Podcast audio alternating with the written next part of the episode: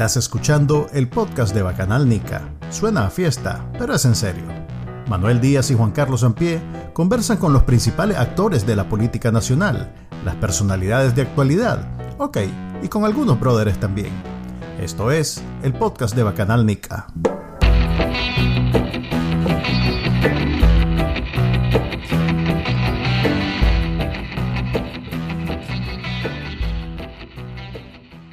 Hola, hola, bienvenido al episodio número 90 del podcast de Bacanal Nica. Les habla Manuel Díaz y me acompaña como siempre. Juan Carlos Ampie. Y el, invitado al día de hoy, en vista que muy probablemente este sea el último episodio del año 2022. Probablemente, a ver, digamos. Soy el especial navideño, Israel. Ah, sí, eso sí, de entrada. Nuestro invitado es el, ingeniero en cosas de agua. Disculpen mi, falta de conocimiento sobre las ramas del ingeniería. navideño. el, tercer conductor de este podcast, eh, bautizado así por él mismo también, o sea que... Autoconvocado, autoconvocado. Auto, sí, completamente. Eh, Israel Evite, bienvenido Israel, ¿cómo estás? Muchas gracias, jóvenes. Siempre un honor compartir aquí este espacio con ustedes. Ok, este, este episodio tiene dos funciones. Primero vamos a hablar sobre el cierre del año este, en Nicaragua. Y segundo, este, vamos a hacer pruebas, porque Israel es el auditor en aspectos técnicos de este, de este podcast. Es su segundo sombrero, además de conductor, es el auditor. Entonces, él, él, él aprueba todos, toda tecnología que nosotros compramos y como estamos estrenando nueva plataforma para grabar, la anterior dio la queda, cada vez que entraba Israel se caía. Eh, sí, desaprobé tu, tu anterior tecnología, veamos. Israel, Israel es como esos hackers que te rompen la seguridad y te dicen, solo es para que veas que tu seguridad es mala. Correcto, es un white hat, el es un white hat y, ahorita está, a donde lo ven, el MAE está haciendo todas las pruebas para ver si este, Tiene esta nueva una hoja de control y va, va apuntando todo. Ok, este, esa es la, como, como dicen, la plática sobre las cosas internas. Ahora vamos sobre lo que sucedió en Nicaragua la semana pasada. Lo más importante que sucedió la semana pasada eh, es sin duda la visita, la número 12 visita de, a los presos políticos que permitió Daniel Ortega y por primera vez dejó, permitió que hijos, los hijos menores de edad de algunos presos políticos, de los que todavía están en Nicaragua, visitaran a sus padres. Entre ellos, pues, eh, Miguel Mora, eh, Miguel Mendoza, eh, Roger este, Reyes. el líder campesino, Roger Reyes y el líder campesino, este, se me olvidó ahorita el nombre de don Medardo. De don Medardo Mairena, perdón, de don Medardo Mairena. Entonces, a los demás que no tienen sus hijos dentro de Nicaragua, les permitió ver una foto. O sea, eh, no hay manera, a ver, ¿cómo lo explico? Ellos no pueden ver a sus hijos ni en foto y por primera vez en más de un año les enseñaron una foto de los hijos. Ese es el, en eso consiste el, beneficio carcelario que le dieron el 7 de diciembre eh, en celebración de la Virgen Purísima, que en Nicaragua es una gran fecha. Mientras él en el Carmen celebró, como todos los años, con sus 50 hijos, 500 nietos, todas las suegras y suegros, ¿cómo es? Nueros y nueras y nueros, eh, la Purísima. La semana pasada, eh, Álvaro eh, Navarro, que estuvo, fue nuestro invitado, nos comentó que había un hijo de Daniel Ortega que estaba en las Malvinas con él y que no confiaba en él. Y en Twitter todo el mundo comenzó a publicar la foto de la Purísima en el Carmen diciendo, el que no está ahí, ese es. ¿Cuál? Entonces, ¿Vos, te molestaste en chequear quién no estaba? No, no, no, no, no, es que no le llevo la cuenta, o sea, son tantos que no le llevo la cuenta, entonces no sé quiénes son, la verdad. O sea, la otra vez me puse a hacer un mapa genealógico y, me salieron como 200. Entonces, no, además con esa maña de que le gusta, eh, ¿cómo se, secuestrar? Iba a decir, pero es cierto, secuestrar, pero además adoptar. Entonces, eh, hay un montón de gente que yo no sé quién es. Pues. Y, y en Twitter ya tienen como a 3, 4 además de la Soy la América que están con, sí, que son candidatos, pues allá si quieren ir a ver esa teoría de la conspiración. Cuando veo las noticias y los reportes que hacen, pues como todos están ya insertos en el estado, a veces me cuesta distinguir cuál es, dije, cuál, de, cuál es este más. Además que se parecen un montón. se pues, parecen un montón. Son hijos de, sí. son hijos de los dos. ¿Vos viste las entrevistas que les hicieron, Israel? ¿Te diste cuenta de, la visita? Sí, sí, por supuesto. Eh, me pareció desgarrador. Es un secuestro que me recordaba a esos que hacía las FARC, que, como a Betancourt, que la mantuvieron ahí en la selva aislada durante años. Más o menos parece ser el mismo modus operandi, porque es realmente inhumano eh, el, el daño que le están haciendo a esta familia el caso tal vez más emblemático es Miguel Mendoza, pues, y, lo que está pasando esa niña. A mí me conmovió mucho la descripción que hicieron de ese encuentro y, particularmente un razonamiento pues brillante de la niña que le dice, papá, aquí te tienen eh, sin nada, sin poder ver una noticia, sin poder una Biblia, sin tener un televisor. Entonces está como en una jaula, papá, como en la jaula en la que tiene un animalito. Y, exactamente eso es lo que hace Aníbal Ortega y es simplemente cuesta creer que en pleno siglo XXI, a la vista y paciencia de toda la comunidad internacional y de toda la población nicaragüense, esto pueda seguir ocurriendo y de manera tan impune.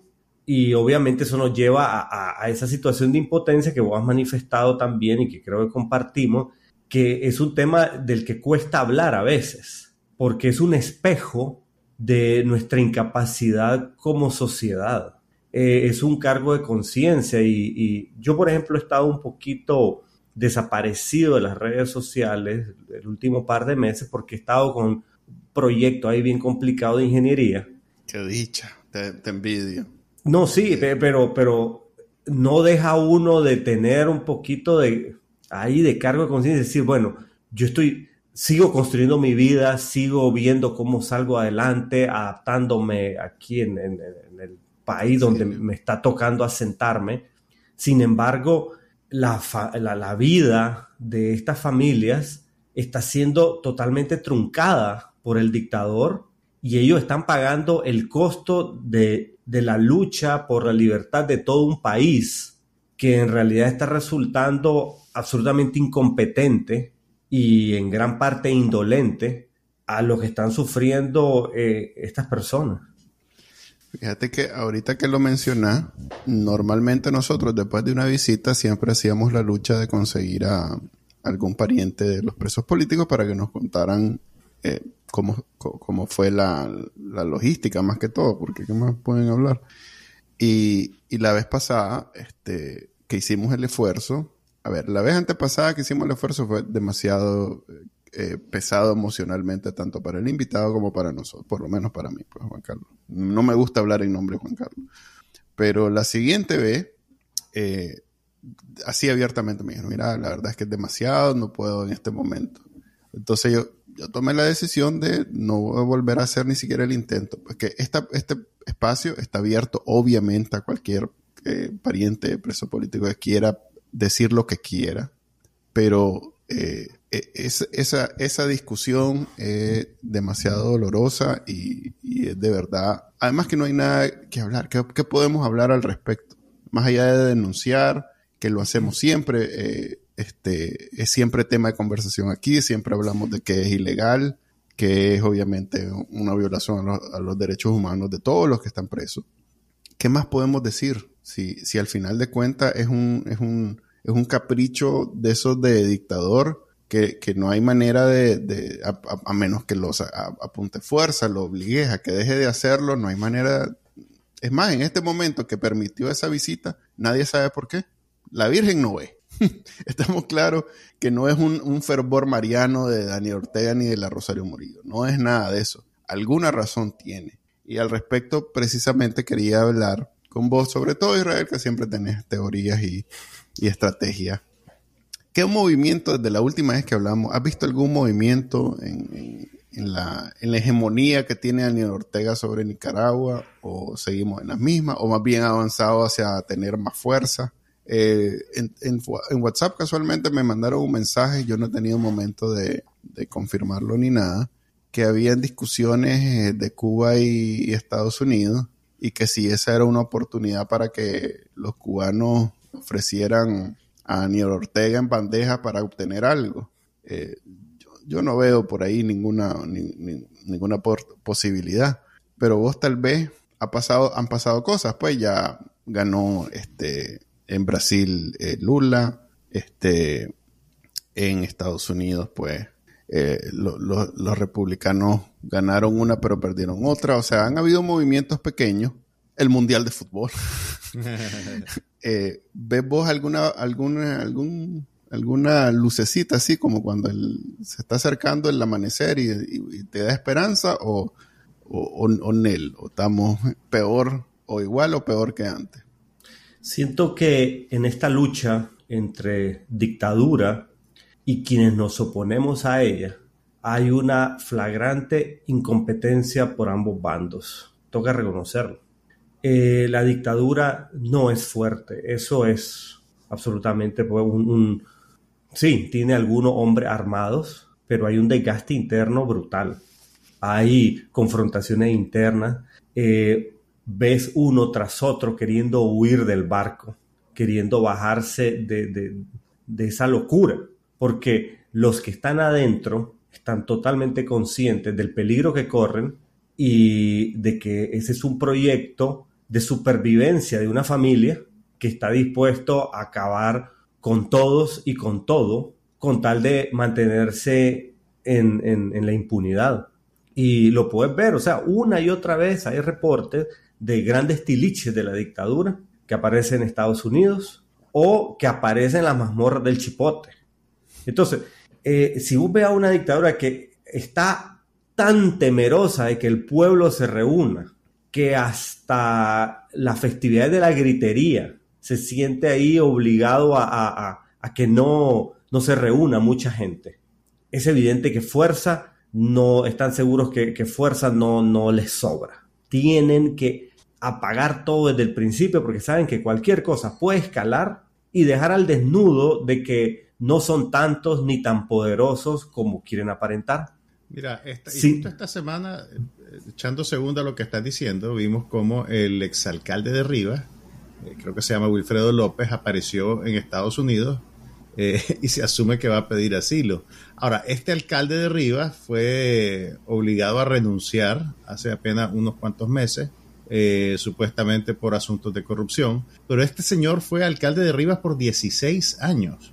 O sea, eh, ha estado ahí desde, desde que Daniel Ortega regresó al poder.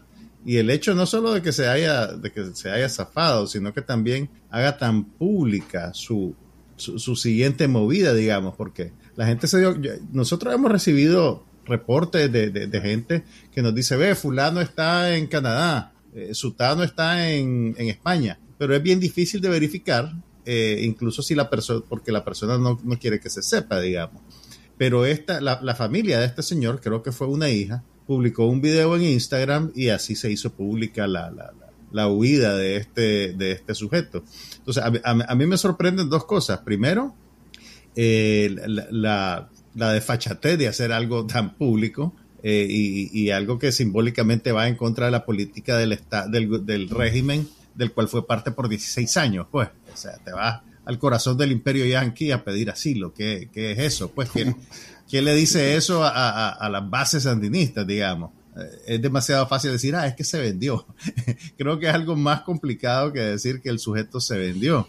Eh, y, y, y, y, bueno, pues, y también el, eh, y, esa, y esa dinámica se ha repetido, se ha hablado de otros funcionarios, de otros altos funcionarios que se han tratado de ir y que no pueden. Entonces, el, el, régimen no puede controlar a sus propias bases, digamos, a sus propios eh, sujetos, a sus propios cómplices. Algo importante de acotar es que la alcaldía de Riva es bastante eh, sensible, porque, bueno, vos sabes, Riva, las playas de Tola, etcétera, o sea, es todo un entorno donde la inversión estadounidense en terrenos de playa es importante. Y te aseguro que este señor tiene un amplio expediente de anomalías, extorsiones y, e irregularidades que seguramente compartirá con las autoridades de Estados Unidos eh, y que esto, bueno, de una u otra manera viene a engrosar los casos en contra de la dictadura, los casos judiciales, y también a poner un poquito ahí eh, más difícil el tema de que sigue existiendo una inversión extranjera en, una Nicaragua regida por una dictadura. Entonces, sin duda, este señor llegó a cantar y su entrada a Estados Unidos probablemente está condicionada por un intercambio de información.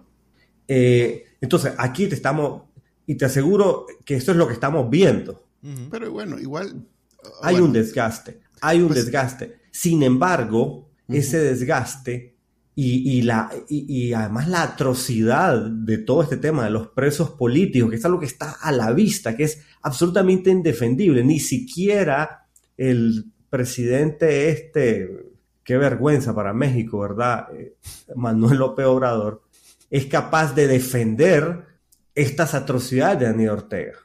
Y, me gustaría hablar de un poquito, es que me, sacármelo del pecho. Ese López Obrador que a la hora. Ese es el problema, que vos sos mexicano, mitad mexicano. No, no, te duele. mi mamá es mexicana, mi mamá es mexicana y sí, me duele, me enfurece este, este sujeto doble moral que viene y dice, cuando la dictadura asesina a 300 y pico de personas, tiene secuestrados él dice, no, la doctrina Estrada, no podemos meternos en los asuntos de otros países, pero ahorita que a la Cristina Kirchner la están enjuiciando por ladrona, ahí se opina. Y se, se, sofoca y que la injusticia, Cristina. Y en, Perú, ya viste.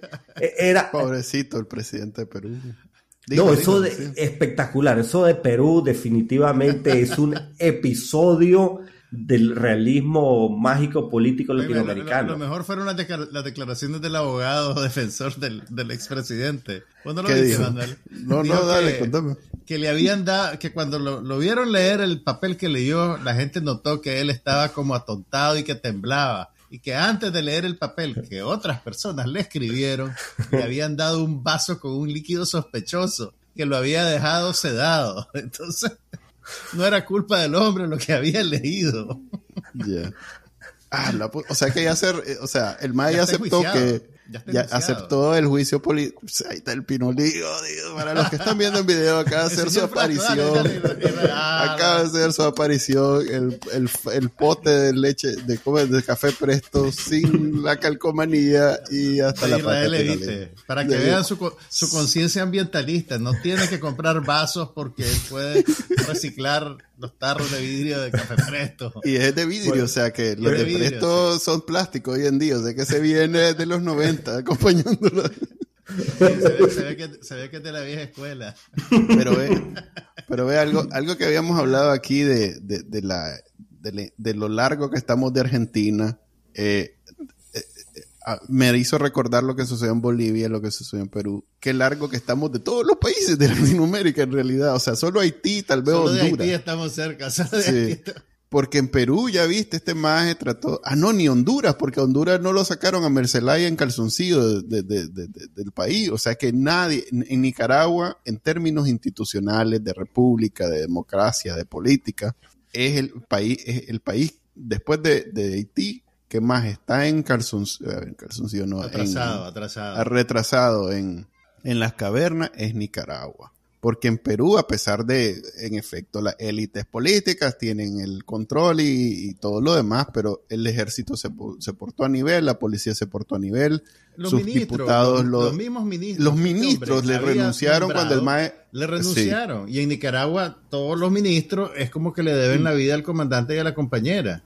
Son incapaces de renunciar para un régimen que hace este tipo de cosas con los presos políticos. En cambio, ya ves en Perú, pues eso, eso es lo que ganas con la división de poder. Claro, claro, pero, pero, pero hay que entender un poquito que, bueno, este tipo llegó a la presidencia no tanto por él, sino por el rechazo a Fujimori, o bueno, a la hija de Fujimori, y que dicen, bueno, entre lo menos peor vamos con este, pero en realidad apoyo no tenía, y, y tampoco es que pudo él nunca generar un entramado de, de, poder y de relaciones, contrario a nosotros que tenemos un cáncer que lleva enquistándose más de 40 años. O sea, pero, pero más allá de, la poca habilidad política que mostró, porque en efecto, cero habilidad política, votaron contra él por su institución sus mismos diputados. O sea, ahí me dice que políticamente este más está verde. Pero más allá de eso, yo sin vivir en Perú, entonces no ser ningún experto, lo que he leído es que todas sus promesas de campaña no ha cumplido una.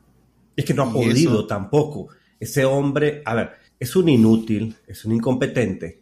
Ok, pero... Pero está en medio de un país donde el sistema político, no soy especialista en Perú, pero desde hace rato ese sistema político ha sido verdaderamente complicado porque la, la, figura del Ejecutivo ha quedado prácticamente sin poder. Mira, yo creo que han echado preso o han estado en la cárcel más de seis expresidentes del Perú. O sea, hagamos, te aseguro ahí, ustedes que son periodistas, ¿verdad? Podrán hacer rápidamente la investigación, pero somos adyacentes, que yo sepa. sí, estamos dos abogados y un ingeniero, así que aquí no vamos a sacar mucha información. He, contado como a seis, es decir, el, y te aseguro que la vicepresidenta, que es la que acaba de asumir funciones ahorita, no va a tener este mejor suerte. no le va a ir bien. No le va a ir mejor, pues, porque en realidad es un país que está que iba muy bien, pero luego empezó a polarizarse, tener una confrontación muy fuerte en el Congreso y ellos tienen una, la capacidad por, por la manera en que han interpretado la ley de tener al Ejecutivo contra las cuerdas. Entonces, es una anomalía en el sistema político latinoamericano donde vemos que se han ido a otro extremo. Eh, igual, es una discusión pues que, que, que, que, da para otro podcast, pero retomando lo que decías vos de la debilidad de, Daniel Ortega en Nicaragua, yo escribí al respecto de lo de Perú relacionándolo incluso con algo que está sucediendo en China, o que sucedió en China porque ya dejó de suceder. Eh, y ahí este, yo, no, yo difiero de tu, de tu valoración sobre la fortaleza de Daniel Ortega porque precisamente la gran debilidad del peruano, del presidente peruano, es que cuando quiso hacer las de Daniel Ortega de controlar los tres poderes del Estado, el ejército y la policía, lo pararon en seco. Este maje, si bien vos podés decir que cualquiera de los ministros de Daniel Ortega le ofrece un asilo en la cara y sin pensarlo va de viaje, este, le ofreces una carta libre de la, de la cárcel como las de Monopoly y también va de viaje, pero hoy por hoy él tiene controlado los tres poderes del Estado, el ejército y la policía. Sí, eso no te lo estoy discutiendo, Manuel. Que tiene el control, lo tiene. Pero finalmente, el gobierno de Daniel, la dictadura de Daniel Ortega, primero es la dictadura de un país frágil. Entonces, económicamente no es como que les sobre a ellos los recursos para sostenerse con mucha fuerza. Es el rebuscársela el día a día. Y vamos a un tema interesante geopolítico que está ocurriendo. Negociaciones entre Estados Unidos y el gobierno de Maduro. Ahorita acaba de hacer una concesión Biden permitiendo a Chevron explotar y, bueno, no precisamente explotar, pero digamos que comercializar con petróleo venezolano, lo cual va a ayudar a amortizar algunas deudas que tiene PDVSA con Chevron. Entonces, ya estás viendo que hay un movimiento en donde indiscutiblemente se han tenido que empezar a arreglar para beneficio de ambas partes. Estados Unidos necesita el petróleo ahorita por, por toda la situación internacional y bueno, ah, Venezuela. ahorita el galón ahorita, ah, No, está bajando, ya está bajando. Yo no tengo carro, así que no me preocupo por eso. Pues yo no salgo mucho, pero ya respiro, ¿no? claro, y eso, eso impacta en la inflación. Entonces, Estados Unidos, que estaba teniendo eh, números récord en inflación, con esto... Vamos, Chele, estamos todavía, no hay filas en, en los lugares de, de, compras navideñas.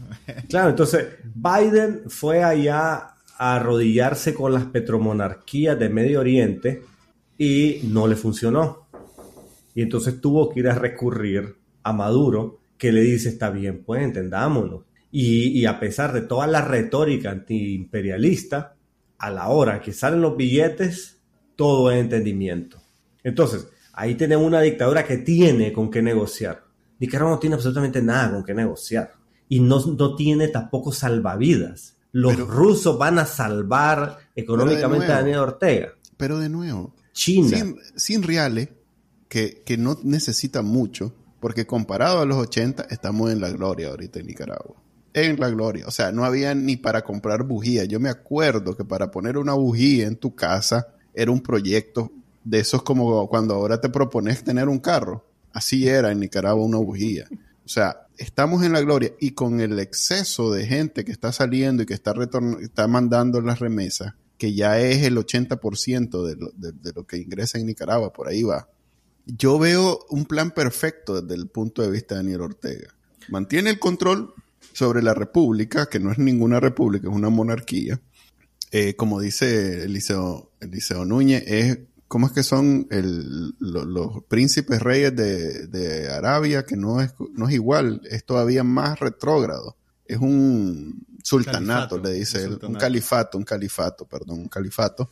Eh, es un califato en donde tiene el control sobre todos los aspectos de poder en Nicaragua. Incluso tiene neutralizada la iglesia, porque la tiene neutralizada. Ahorita eh, tuvieron que pedir permiso para poder hacer purísimas y, en varios lugares no se pudo. Algo que en Nicaragua hubiera dicho, a la puchica, si algún día le quita eso a la gente, la gente se... No. En China, donde se supone que la represión es la escuela más fuerte, hubieron protestas y le doblaron el brazo a, Winnie the Pooh. Y en Nicaragua, una sola protesta no hay. Imposible. Ese, ese poder que tiene Daniel Ortega, que ya es de los más fuertes que hay en el mundo, ya lo puedes poner al nivel de Putin y, Xi Jinping y el más ya, ya es, o sea, todavía Putin tiene protesta. Sale gente a las calles a protestar que los vapulean y que los echan preso y todo, pero sale gente a las calles a protestar. Y no estoy diciendo que qué valor de los nicas que no salimos a protestar. Es que nosotros recibimos unas consecuencias peores que las de China, bueno, por lo menos aparentemente las de China, las de Rusia o las de Venezuela, que todavía en Venezuela hay de pronto protestas. Ese nivel de fuerza, eh, podemos aquí decir que tal vez no hay perspectivas económicas, que está difícil el futuro financiero de Nicaragua, pero en términos de control, ya, ya, quisiera todo el mundo tener el control que tiene Daniel Ortega. Creo que solo los cubanos y Corea del Norte, porque en Irán hay protestas. Pues. Ok, ante los mismos hechos, eh, creo que caben interpretaciones diametralmente distintas. Es decir, todo lo que vos ha expuesto, sí, tiene un control, prohíbe, etcétera, pero en donde vos ves una tremenda fortaleza. Yo lo que veo es miedo, debilidad y una bomba de tiempo. Y no es que Daniel Ortega haya estado haciendo ahorita un gran esfuerzo por controlar a todo el país. El país está controlado por sí mismo. La gente está desesperanzada. Nadie está intentando levantarse ahorita más que para agarrar un bus y ver cómo cruzan en dirección hacia la frontera de Estados Unidos porque ahí viene la segunda parte de este problema y creo que es la más importante. Lo que nos tiene sumido en esto, más que la fortaleza, la inteligencia, la astucia, incluso las armas de Daniel Ortega, lo que nos tiene sumido en esto es que el resto de la población hemos sido incapaces de hilvanar un plan alternativo. Hemos sido incapaces de crear un imaginario, de, de formular un sueño que le haga sentir a la gente que vale la pena salir a la calle y exponerse por la libertad. En Nicaragua siento que la población ha creado ya una apatía aún ante la libertad, porque finalmente si algo más que, que el mayor éxito de Daniel Ortega ha sido quitarnos la esperanza y nosotros los, los, los que estamos del otro lado no le hemos dicho a la gente, ajá, ¿y por qué va a luchar? Cae Daniel Ortega y qué, ¿qué viene después? y, ahí me, da un gran dolor de esa incompetencia que hemos tenido y que se manifestó aun cuando nuestros los líderes que están ahorita secuestrados estaban en, en la calle. Porque fuimos incapaces de realmente generar en el momento que necesitaba un discurso unificado, seguían los pleititos mezquinos y eso generó un enorme daño en el ánimo de la población. Y luego, bueno, pero eso es pensar, porque yo no veo eso sucediendo tampoco en esos ejemplos que te di. Yo no veo en Irán a un líder diciendo levantémonos contra la represión sexual. Al final de cuentas, en Irán es más una cuestión religiosa de, represión contra las mujeres. Eh, ni siquiera género, porque es contra las mujeres, por ser mujeres, pues por su pues, en fin. Eh, yo no veo eso. Y en, y en el 2018, precisamente, una de las cosas maravillosas que vimos es que no había ni liderazgo, ni una causa común así hacia positivo, me refiero.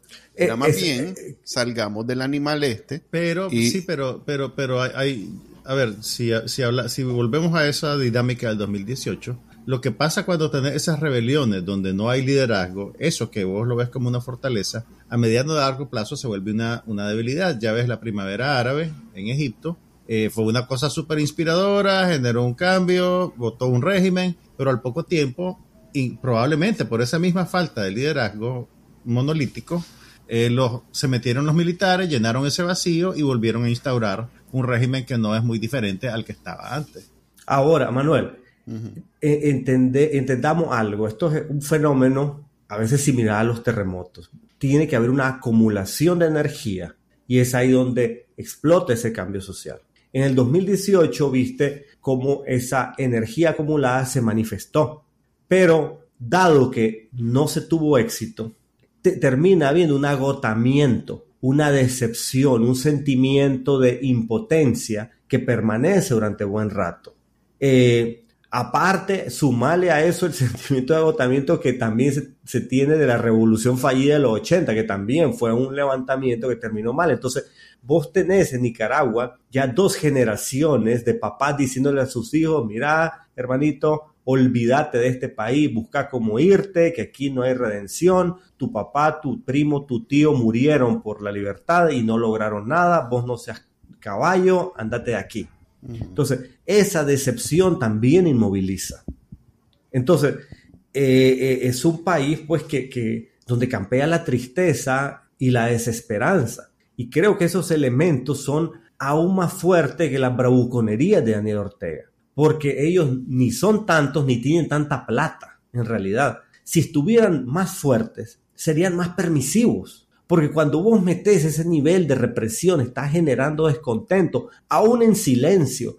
Aunque la gente no haya salido ahorita a reclamar porque le quitaban hasta su derecho a la purísima, no significa que no estén por dentro llenas de ira. Entonces, le estás, Daniel Ortega con su represión está incrementando la energía que se está acumulando para luego una explosión social y obviamente en el manual del gobierno totalitario ellos saben de que hay un límite al cual puedes presionar al pueblo. Y Daniel Ortega se está viendo en la obligación de llevar todas esas presiones al límite porque si no lo hace, sabe que por cualquier rendija se puede colar su debacle. Entonces, dicho esto, no está fuerte, al contrario, todo esto son muestras del miedo que tiene. Pero yo, yo creo que yo coincido con vos en varias cosas que acabas de decir, pero creo que ahí, ahí es donde tenemos una diferencia. El sistema en el cual, o mejor dicho, al cual se matricula Daniel Ortega, esas son sus características. O sea, están siempre propensos a que una explosión social los saque. Es, como cuando sos delincuente, como me acuerdo aquella película de Hit de De, Niro y, Pacino que, que, decía, siempre tenés que tener tu bolsa lista para salir en 30 segundos. Nunca puedes estar, sentar raíces, pues sos delincuente y tenés que vivir así. Estos más, hasta Xi Jinping ahorita que le pasó lo que le pasó, eh, todo el mundo menciona que como dictador, él está claro que en cualquier momento eh, se le levanta a la gente y él no está en capacidad de controlar a toda la población. Entonces, eh, él sabe que si ese control eh, hasta cierto punto es más una cuestión este, subjetiva que real, va a poder matar a qué? Un millón, pero no va a poder matar a mil millones. Entonces, al final de cuentas, el momento en que la gente decida salir de él, eh, él va, ni modo, él se va a tener que ir, pues. Claro, pero... esa es una realidad de siempre. Esa es, la vida, esa es la vida de los dictadores. Eso es lo que ya saben que va a suceder. En este caso, dicho esto, o sea, si vos eh, sabes que esas son las reglas del juego, es como que me digas que en el fútbol en cualquier momento meten gol y gana el otro. Pero esas son las reglas del juego. Pero igual jugás, igual. Y, y si vos aceptás esas reglas del juego, Daniel Ortega está en la gloria. Porque si bien es cierto que en cualquier momento se levanta el país y lo manda a la, porra, pero esa es una realidad de todos en Venezuela, en, en Cuba, en todos lados es así. Pero él tiene ventajas sobre esos otros países porque ni la bandera de Nicaragua puede sacar en Nicaragua. Eso, eso es una, especie de récord. Es que vuelvo a lo mismo. Eso que vos ves como una ventaja, yo lo veo precisamente como una desventaja y comparo a Daniel Ortega consigo mismo. Yo que vengo protestando desde hace, desde, el 2007, yo he visto cómo antes él no necesitaba reprimir. Él dejaba que la gente saliera porque sabía que una protesta no iba a llegar a nada, porque había una bonanza económica. Entonces sabía que la propia gente iba a decir, no, bueno, tal vez se robaron las elecciones, pero la economía creció y tengo trabajo y la cosa va bien. Israel es un exagerado, así en todos los países, y que el, que el, populismo responsable y toda esa vaina. Ahí, ese era el modelo con el que Daniel Ortega estaba cómodo. No es que él quería antagonizar con todo el mundo, él quería mantener el control político y daba cierta apertura al control económico por parte del gran capital. Y había un sistema sostenible. A partir del 2018, Daniel Ortega se ve en la sin remedio de apretar todo y antagonizar con todo el mundo porque no le queda de otra. Y entonces no es que estuviera, no es que esté cómodo ahorita. El tipo está teniendo que meter presión, apretar tuerca y saber que se expone o a que se levante la gente o a que se levante su propia gente. Y por eso tiene que estar haciendo persecución. Pues es la cantidad de energía, de desgaste, de miedo a que de pronto lo traicionen, que tiene que estar aplicando un dictador que está en ese periodo de degradación, porque las dictaduras tienden a tener ciclos. Y hay ciclos de luna de miel donde todo está muy bien y hay ciclos donde tienen que recrudecer la represión y eso es el que está más cerca del final. Yo no te estoy diciendo si va a terminar Daniel Ortega mañana o dentro de 15 años, pero lo que te estoy diciendo es que en ahorita él no está en su momento más cómodo y la represión así como la está llevando Daniel Ortega más que otros regímenes totalitarios no refleja que esté cómodo, sino todo lo contrario, refleja que está en la sin remedio y que está acorralado y está metiéndole mucha energía al sistema social y eso le puede estallar en la cara y él lo sabe. Ahora, ¿quién está fallando?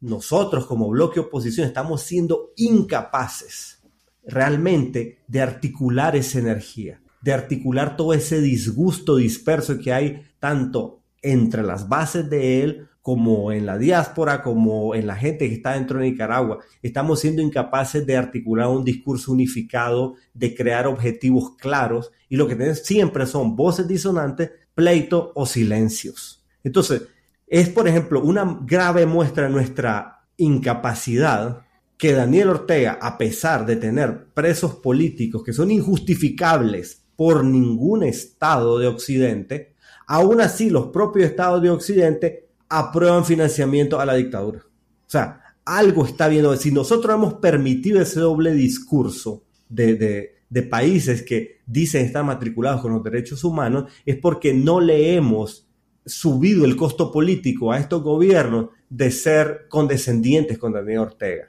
Y es que no estamos exponiendo la causa lo suficiente. Y creo que esto lo, lo defino como que estamos jugando amateurs en contra de profesionales.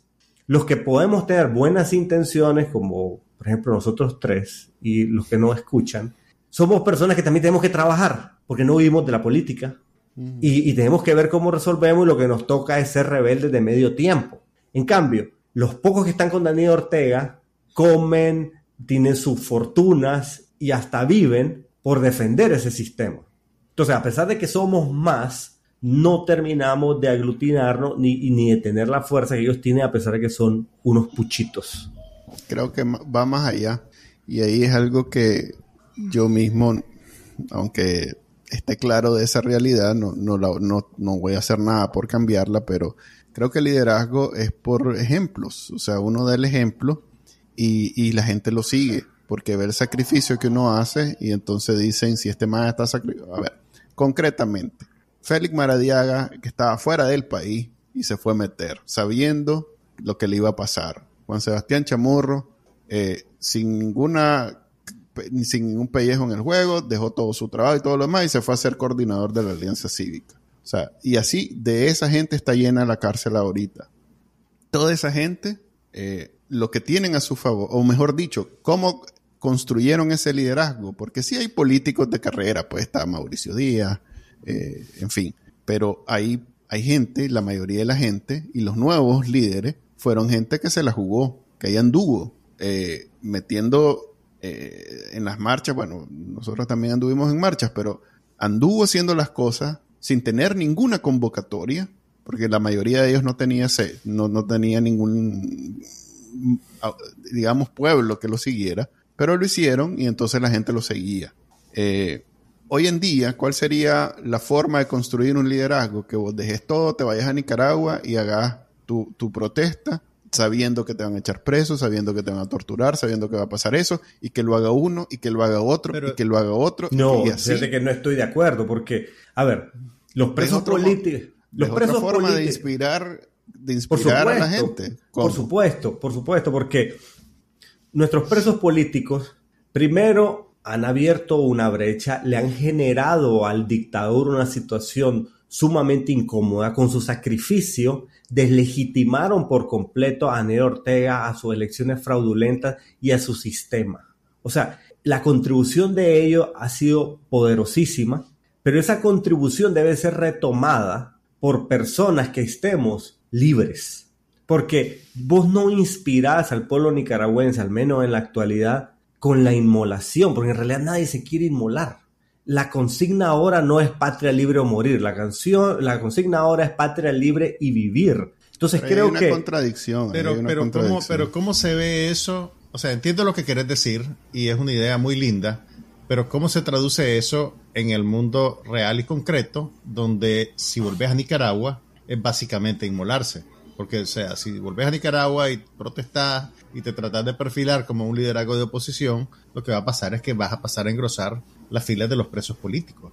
O sea, e-, ese es precisamente el camino, querramos o no, que, que eh, es un poquito que tiene la libertad. O sea, la libertad es, si no está, a ver, vos vas a lo que hacía Gandhi. Gandhi estaba claro que la libertad no se iba a negociar, no se iba a comprar, que tenía que ser peleada en, el terreno mediante el sacrificio. Y como a, diferencia de muchos líderes políticos, Gandhi era el pacifista, eh, ¿qué es lo que hacía? Pues se exponía y eso inspiraba a más gente y a más gente y a más gente. Y en Nicaragua ese es el camino que recorrimos en el 2018. Decidimos que después de salir de una guerra civil de 10 años, no iba a volver a haber guerra y que entonces la gente iba a salir y fueron los jóvenes, los estudiantes universitarios, los que, como decimos, se inmolaron e inspiraron a marchas de más de 50 mil personas en las calles. Eso fue lo que sucedió. Es una contradicción decir que ya no queremos eh,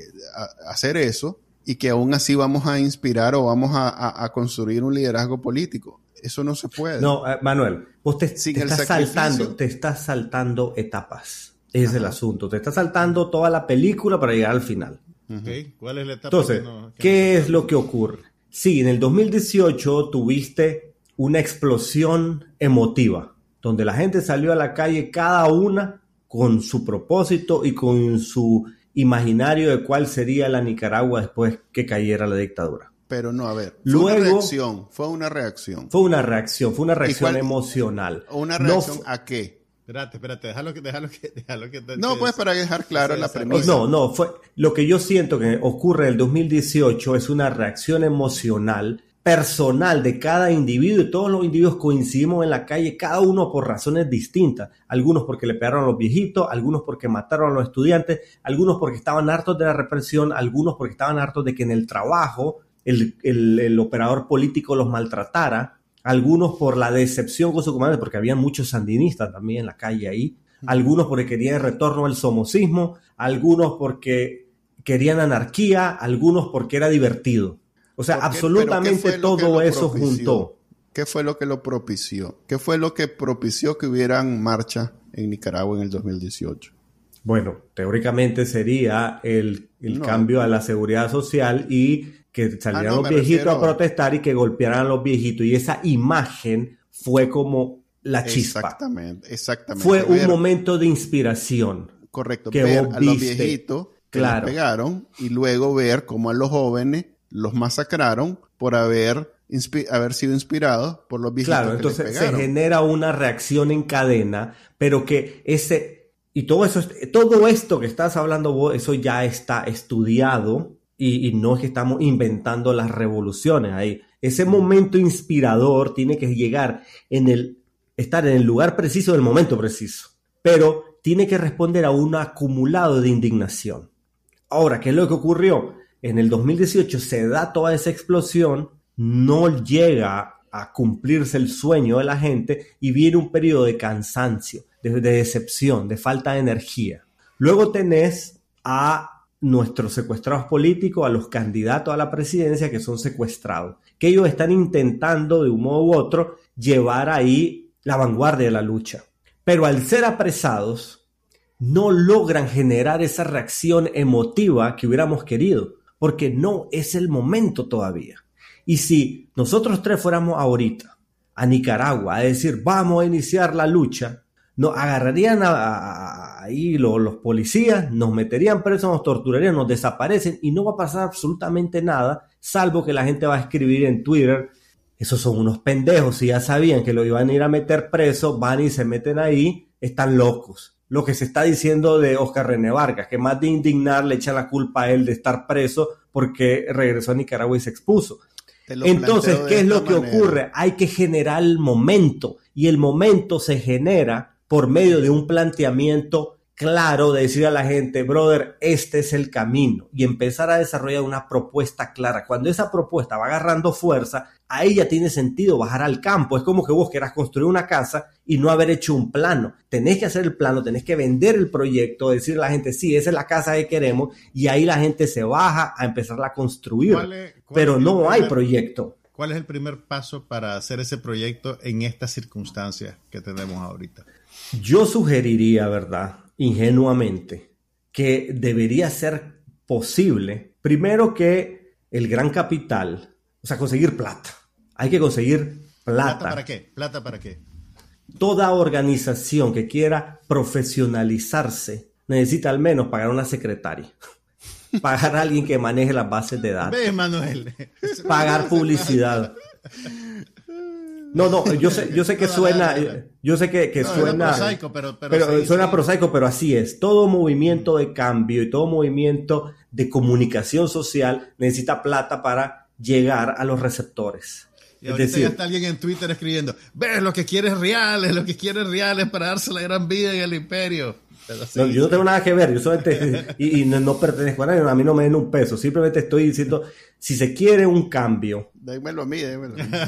tiene que conseguirse plata y tiene que haber un cierto liderazgo de consenso. No necesitamos una gran estrella, no necesitamos un mesías, necesitamos que simplemente gente que más o menos sea sensata de distintas tendencias ideológicas, todos en el exilio, porque por dentro, adentro está muy difícil que alguien pueda levantar la cabeza sin que lo echen preso, digan, bueno, aquí hay un agua somos la oposición nicaragüense, aquí está representada la extrema izquierda, la extrema derecha, el centro, el medio, y hemos decidido poner a un lado nuestras diferencias en busca de la democracia. Ese mensaje, ese bendito mensaje que yo, que todos quisimos escuchar en algún momento y que nunca dijo la oposición, Vamos a dejar a un lado nuestras diferencias ideológicas porque ahorita la prioridad es liberar a Nicaragua de la dictadura. Si vos lográs hacer ese mensaje con gente que sea más o menos representativa y apoyar ese mensaje con una buena inyección de, plata, de mercadeo, de difusión y lograr generar un grupo más sólido que además empiece a decir a la gente, ok, vos vas a luchar, vas a exponer el pellejo, pero tus hijos van a tener esto y esto, va a haber libertad, va a haber trabajo y que empiecen a vender ese sueño por el cual vos luchás. Porque si vos me decís, voy a ir a exponer el pecho para meter preso a Daniel Ortega, digo, ve, yo tengo una vida, mejor espero que se muera. Pero si vos me decís, vas a ir a luchar para que tus hijos sean libres, tengan trabajo, este país se vea así, así, así, logremos tal y tal objetivo, tu familia tu, hijo pueda regresar de Nicaragua que está en el exilio, vos puedas volver y empezás a crear ese sueño y que además no sea puro humo, sino que tengas una serie de argumentación lógica, convincente, sostenible y gobiernos que digan yo apoyo y vamos a apoyar a Nicaragua con esto, con esto, con esto, ahí empezás a crear nuevamente el ímpetu. Entonces, ese es el trabajo que nos estamos saltando. Pero, es que yo me pongo a pensar. Oh, no, te iba a decir que para llegar a ese punto, de alguna manera tenés que desactivar la polarización en la que estamos sumergidos generaciones de nicaragüenses, porque yo creo que la polarización, pues hay, hay un fenómeno de polarización en todo el mundo, pero yo creo que la de los nicaragüenses es mucho más aguda y que está alimentada por los traumas generados de, de, la, de la dictadura somocista, del sandinismo de los 80, de la transición fallida de los 90 y ahora de la segunda tanda de Daniel Ortega. Porque en una democracia funcional tienen que coexistir todas esas fuerzas que vos enumeraste. La extrema derecha, el centro, el medio, la extrema izquierda, la izquierda moderada, la derecha moderada. Entonces, ¿cómo desprogramar a la gente eh, para que no tenga anticuerpos eh, así tan, tan radicales ante lo opuesto ideológicamente? Fíjate que, yo discrepo. Y, empezar ese camino. Discrepo en algo, JC. Creo que esa polarización a la que haces referencia es más mediática, es más casi tuitera que real. Y te digo por qué, porque yo, creo en eso. pero mira, en, en, el 2018, me va a disculpar Manuel, la tía Kitty no quería, no se podía sentar con nada que oliera a MRS. Por ejemplo, eso, eso no era una ilusión mediática. Es cierto, no era así. Bueno, a ver, yo no voy a pelear, no voy a pelear por la, con la tía Kitty, nada por el estilo, ni voy a enemistar con Manuel por eso. Pero lo que yo te puedo decir es que si vos haces una, la típica campana de Gauss, en Nicaragua los extremos que quieren matarse son minoría. La gran mayoría del Nica promedio tiene en su familia el sandinista, el nostálgico, el contra, el derechista. O sea, tenemos de todo en nuestras familias. Es una realidad. Y, yo veo decenas de, jóvenes que yo conocí ahí durante las luchas en el 2018, venían, o sea, sus papás trabajaban en el Estado, sus papás eran archimega super sapos y dejaron hasta de hablarse eh, adentro de las familias por este tipo de conflictos, pero finalmente es un país tan pequeño donde estamos obligados a entendernos y el grueso de la población tiene la capacidad de entender si tener un liderazgo que llama a eso. Lo que pasa es que siempre es más rentable la voz polarizadora, la voz de la pasada de cuentas, y esa es la que suena más. Pero nuevamente hablo de la incompetencia que ha tenido realmente la oposición nicaragüense para hilvanar un discurso que te aseguro sería razonable y apoyado por la mayoría. Porque la mayoría no queremos morir balaseando a los vecinos. La mayoría lo que queremos es trabajar, salir adelante con nuestra familia, vivir en nuestro país, estar tranquilos. Entonces, desmontar ese discurso eh, eh, polarizante creo que es menos difícil de lo que aparenta las redes sociales. Ok, creo que ahí vos estás pasando por alto la dinámica de la política, porque si bien tiene sentido todo lo que acabas de decir, eh, en términos de gobernancia, digamos, te buscas a alguien con la capacidad para hacer una estrategia, le das los recursos para realizarla, el proyecto está diseñado y lo ejecutas. Eh, o sea, no, no, no, tengo ningún argumento en contra de si esto fuera algo donde la política no tiene que ver. Pero en la política, donde necesitas convencer a la gente que confíen en vos, eh, algo que, que, vos decís, pues mira, esto es los, los extremos y lo demás, no es tan fácil. Y sobre todo en Nicaragua, no es tan fácil generar esa confianza. Y aprovecho lo que dijo Juan Carlos. El problema de esa unidad con, Ciudadanos por la Libertad, liderado por mi tía Kitty, es que había desconfianza en los líderes de, extracción sandinista. Era una desconfianza legítima, desconfianza legítima, porque viniendo de los 80, incluso lo que pasó en el mismo 2019 con la coalición, ¿quiénes eran los de la coalición? El PLC, que ahí está, es zancudo. El Yatama Keita es zancudo también. O sea que la desconfianza era legítima. Cuando vos te metes al juego político, vos sabés que está el trabajo ejecutivo, que tenés que liderar a una oposición y todo lo demás, esto que lo podemos hablar de forma intelectual como algo que tiene mucho sentido, pero la dinámica es como el boxeo, pues que vos sabés que tenés que hacer ejercicio y que no sé qué, pero a la hora de la hora, si vos te sabes una maña de cómo meter el dedo en tal lugar y que aunque sea ilegal, le vas a... Eso no hay vuelta a Dios a ganar. Y eso es lo que pasa en la política. Por mucho que en términos generales todos nos ponemos de acuerdo, pero vos sabés que ahí está un siete puñales que a la hora de la hora va a ser la jugada para quedarse él con el poder y hacer charanga con eso. No, no, yo, yo estoy claro que aquí el, el gran enemigo a vencer ni siquiera es la dictadura, es Siempre va a haber un maje, siempre va a haber un, eh, ¿cómo es que se llama? Alfredo César, siempre va a haber un, ¿cómo es que se llama? Un hermano soborno, siempre va a haber este Tardencía que ha pasado como por ocho, siempre va a haber un maje así. Manuel, pero, pero, a ver, aquí, tenemos, aquí, tenemos dos maneras de, A prueba de esto. ¿Cómo haces eso a prueba de ese maje? Que va a ver, que va a ver que existe, que ya sabes que anda con el ojo al Cristo para ver cómo se aprovecha de esa estrategia y que va a ver cómo se cuela y que va a buscar cómo desbaratar y, ser él. ¿Cómo hace?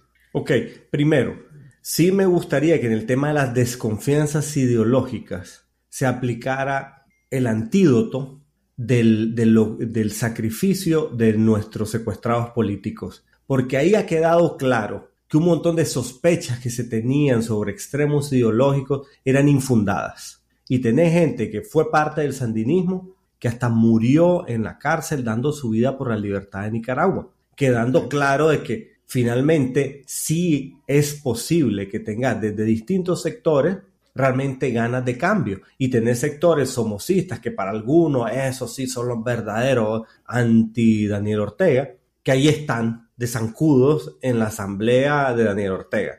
Es decir, ya ese argumento de tu proveniencia ideológica es lo que condiciona tu, tu, tu lealtad a la lucha, eso hay con que desmontarlo. Y respecto a quién es quién, brother, Nicaragua es un país pequeño.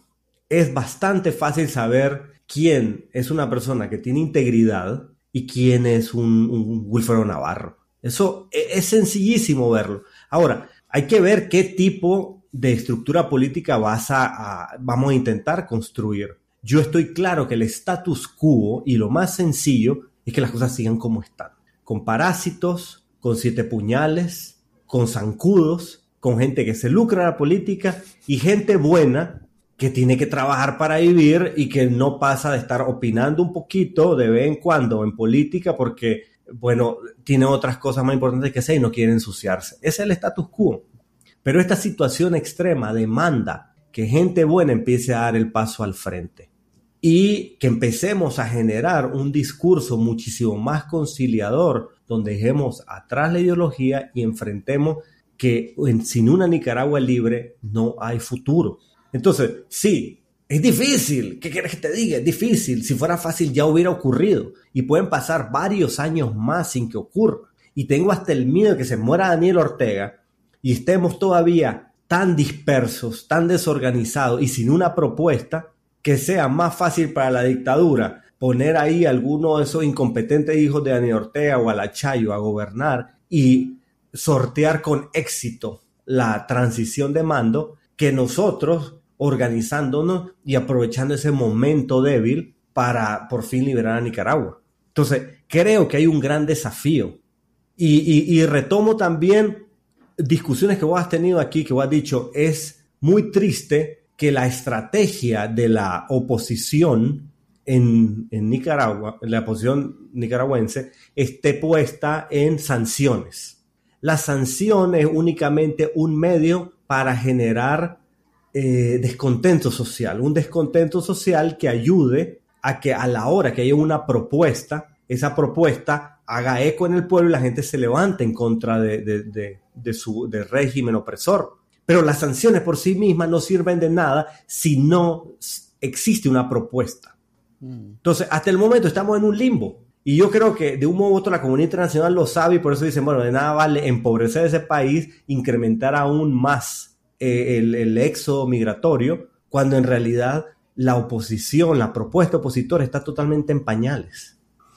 Ya este tenías un lindo sentimiento para cerrar y lo claro que tengo, claro que tengo un lindo sentimiento. No, claro que tengo un lindo sentimiento. y mi lindo sentimiento es, Manuel es un tipo ingenieril, pragmático, y entiendo que su lectura, que es de lo más sincera, su lectura de la realidad, a veces es eh, desanimante, a veces es, eh, pues que uno dice, eh, brother, apaguemos la luz y vamos, no hay que queden esos majes. Y yo lo entiendo, y, y, y, en su sinceridad yo estoy seguro que sus miles de escuchas de pronto pues se identifiquen y dicen, sí, yo también siento que, que está muy difícil esto. A mí, a mí lo, que no, lo que no me gusta es pecar de optimista. Claro, y tenés todo el derecho de no pecar de optimista y está bien que advirtamos los peligros y las fortalezas del enemigo. Pero ese realismo, esa que, es genuino y que, que es muy bien intencionado, tampoco puede llevarnos ni a la inactividad, ni a colgar los guantes, ni a decir que aquí no se puede hacer. En medio de ese pesimismo hay que tener la fuerza de decir, brother, si me rindo ya perdí. Si la lucho, no estoy seguro que la vaya a ganar, pero es el único camino para ganarla. Y sí creo que hay mucho que está en nuestras manos. Aquí no se trata solamente de sentarse a esperar, no es que ay, la comunidad internacional no ha hecho lo suficiente, ah, es que mi destino está en manos de otro. No, creo que hay mucho margen para que cada uno de nosotros, cada uno de los que escuchan, puedan hacer algo, podamos hacer algo por nosotros mismos para cambiar la historia de Nicaragua. Sé que es difícil, sé que es una labor de hormiga gigantesca, pero creo que el camino es más o menos claro. Es necesario crear una propuesta de nación que va, que trasciende las diferencias ideológicas, políticas y que se centra en la defensa de los derechos humanos, en la liberación de los presos políticos y en rescatar la democracia en Nicaragua. Porque no importa tu ideología, si en Nicaragua no hay democracia, pues nunca va a ir a ningún lado, porque ahí solamente existe en este momento la ley del patrón Daniel Ortega y su recua de parásitos. Ok, yo veo como un ejemplo de algo que está avanzando. Y eso que no, no es como que esté débil Putin, pero yo veo a, Navalny, que es un líder opositor, que no necesariamente tiene, o sea, no está comprobado que sea el líder de la oposición en Rusia, pero... tiene, por eso, creo que ya son tres años de estar... A eso voy. El maje sobrevivió a un intento de asesinato de parte de Putin está, tiene una estrategia, hizo todo lo que dice Israel ahorita que deberíamos de hacer, lo hizo, y después fue con su ejemplo a llevar la pelea al país. Y si bien el problema es que yo no soy ese maje, ni vos ni vos, por el momento, pues, eh, eso es lo que yo creo que necesita Nicaragua. Y ya lo tenemos porque tenemos a doscientos y pico de... Bueno, algunos no están por esas razones, pues, pero digamos que por lo menos tenemos a 20 individuos e individuas en la cárcel por ser ese tipo de liderazgo, por decir esto es lo que hay que hacer y esto no se puede hacer a control remoto, esto se tiene que llevar aquí. Y lo hicieron sabiendo que iban a ir presos, que iba a pasar todo lo que pasó, todo lo que está pasando y lo hicieron. Lamentablemente, eh, eso no inspiró a Nicaragua lo suficiente como para deshacernos del dictador. Una vez Félix Maradiaga me dijo, que le dijo Virgilio Godoy, tener razón antes de tiempo es igual a estar equivocado. Un mismo hecho en el momento preciso puede tener resultados totalmente diferentes a que si ocurre antes de tiempo. Entonces, simplemente en este camino nuestros secuestrados políticos han abierto una brecha, pero esta historia, a esta historia todavía le faltan muchos hechos más de desencadenantes. Pero ¿qué es lo que vas a desencadenar? Eso es lo que hemos sido incapaces de construir. Y no solo es, y, yo creo que podemos, podemos eh, complementar lo que vos decís con lo que yo digo si bien hay que tener una estrategia y hay que tener eh, una parte operativa funcional, pero también hay que tener ese sacrificio eh, que va más allá de simplemente, ok, voy a vivir de esto, pues, por un año, dos años. Es una cuestión de misión de vida, pues. Es algo que, te lo pongo de esta manera, vos me decís que me vas a pagar lo que yo gano normalmente eh, en mi día a día para que me dedique a esto, y aún así te digo que no, porque significa dejar, como el Che Guevara, dejar tirada a mi familia la suerte de lo que vean que, que, hacen y dedicarme a esto en función a sabiendas que o me matan o me echan preso. Y dejo moto eh, eh, a, mis dos hijas y, y, a mi esposa la dejo viuda. Pues. Y viendo lo que ha sucedido con, con, con la, la familia de los presos políticos, yo no estoy dispuesto a ese sacrificio.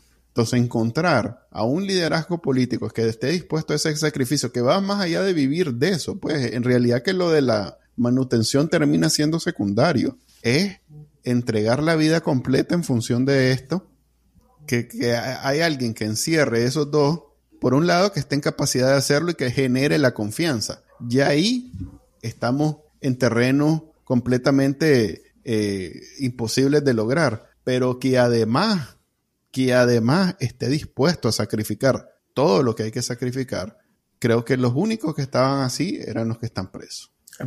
Manuel, vamos a decir que en, eh, en, los millones que somos solamente los que están... Eso no es tan así. A, ver, hay algunos fallos, pero, hay algunos fallos. Eh, estadísticamente lo que estás diciendo es imposible. Ok.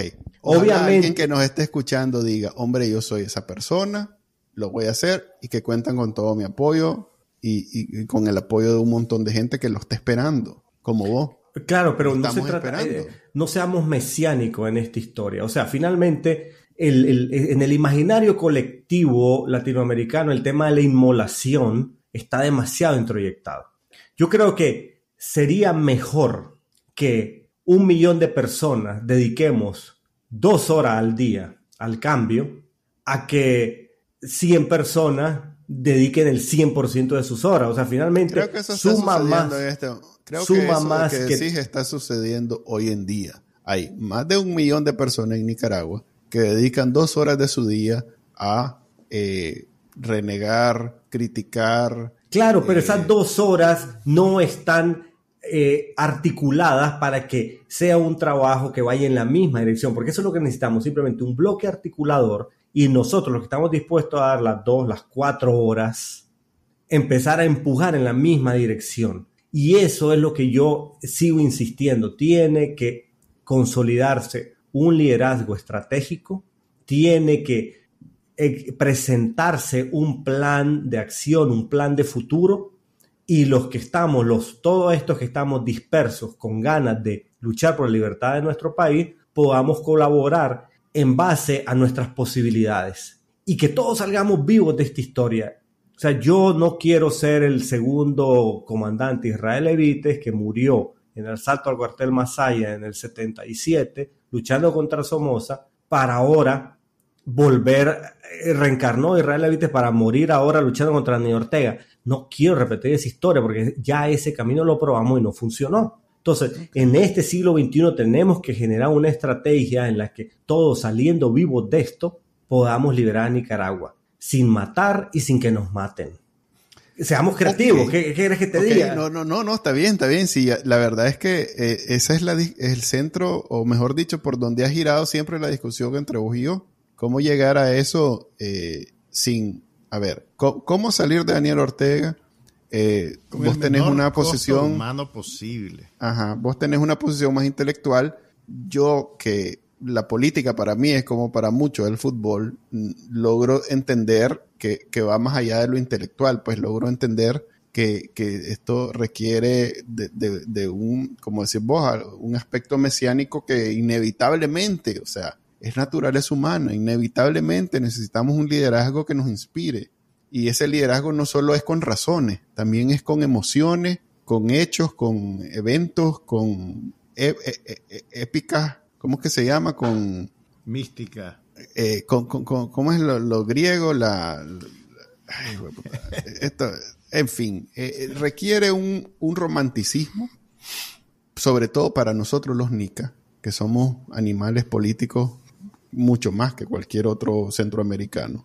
Eh, y que algo de eso ha hecho falta, porque yo creo que lo que vos pones como requisito, hay varios que los cumplen y que ya lo están haciendo.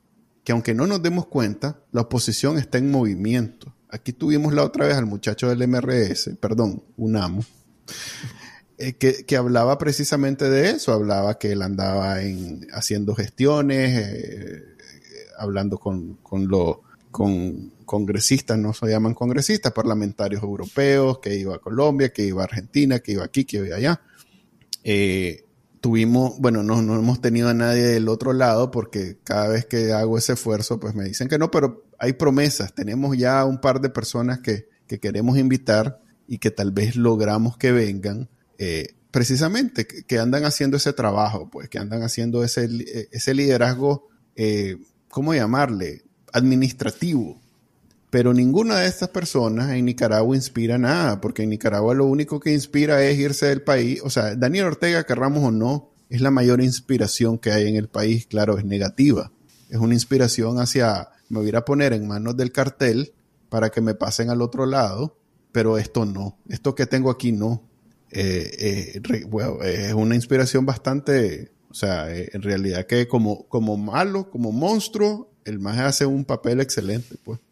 Claro, pues, pero el, si te fijas, hay un ímpetu, unas ganas de la gente de hacer un cambio en su vida, de hacer un cambio en sus condiciones, pero como no ha existido una oposición capaz de brindar la esperanza de que ese cambio es a lo interno, pues lo que se busca es allá afuera. Y entiendo, pero de cualquier manera, estas organizaciones políticas opositoras que existen, me alegra mucho lo que me estás diciendo, que se estén moviendo, pero bueno, tomará entonces su tiempo de que vaya madurando, porque al menos a mí Nunca nadie me ha llamado y me ha dicho, mira, está, existe este tal y tal proyecto. Está difícil, está difícil que, que, te, que, llamen a cada uno, por eso hacemos esto. No, o que se manifieste. O sea, Pero eh, precisamente hacemos esto porque es una forma de llegar a mucha gente, porque en Nicaragua tampoco hay donde conectar con gente. Pues entonces nosotros cumplimos con nuestro papel de ser un canal reproductor de mensajes y ya ves que vos que sos el cuarto, el, tercer conductor, no has visto estos, estos episodios que lo hemos hecho con mucho amor patriótico. Claro que yo veo, yo veo los episodios, claro que sí. vi, él solo ve su propio episodio. Sí, él solo ve los que él no parece.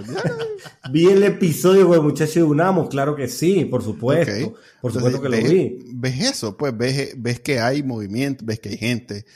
No, pero lo veo aquí, pero a final de cuentas no es que he recibido una convocatoria ni escucho a nadie hablando de ese tema. O sea, todavía está muy incipiente. Y por eso es que los, mismos, los mismos presos políticos no tenían convocatoria. O sea, antes de caer preso, tal vez Félix, que lleva 20 años en la política, pero los demás que eran candidatos, les tocó construir para ser precisamente precandidato. A Juan Sebastián le tocó buscar una base Cristiana sí por, siento que tenía un posicionamiento. Por eso, pero correcto, pero era un posicionamiento, o sea, que la gente le preguntaba y decía, sí, la conozco y voto por ella, pero no era que tenía una base para trabajar, que es lo que estás hablando vos. O sea, esto de, la política no es solo mensajes y, medios y cosas, es trabajo. Bueno, yo precisamente yo levanto la mano y me propongo como base para cualquier movimiento político que sea conciliador, amplio, que deje atrás las divisiones ideológicas y que se oriente única y exclusivamente a la democratización de Nicaragua. Aquí tienen mano de obra gratis. ok, en ese bonito sentimiento, ahora sí vamos a cerrar el episodio número 90, creo que del podcast de Bacananica. Llegamos al 90 en el 2022 probablemente el último del año estoy viendo a ver, tal vez logro hacer esa entrevista con la persona que les estaba diciendo. Eh, si es así, pues hasta el próximo año, si no, pues nos vemos el otro lunes para volver a hablar de estas cosas en Bacananica. Eh, me, parece que la plataforma tecnológica ha, respondido bien. Me parece. Este fue el podcast de Bacanal Nica. Compartilo, déjanos una reseña y enseñale a tu abuelita cómo escucharlo. Te lo va a agradecer. Suscríbete en Spotify, Apple Podcast, Google Podcast y por supuesto, también puedes escucharnos en bacanalnica.com. Hasta la próxima.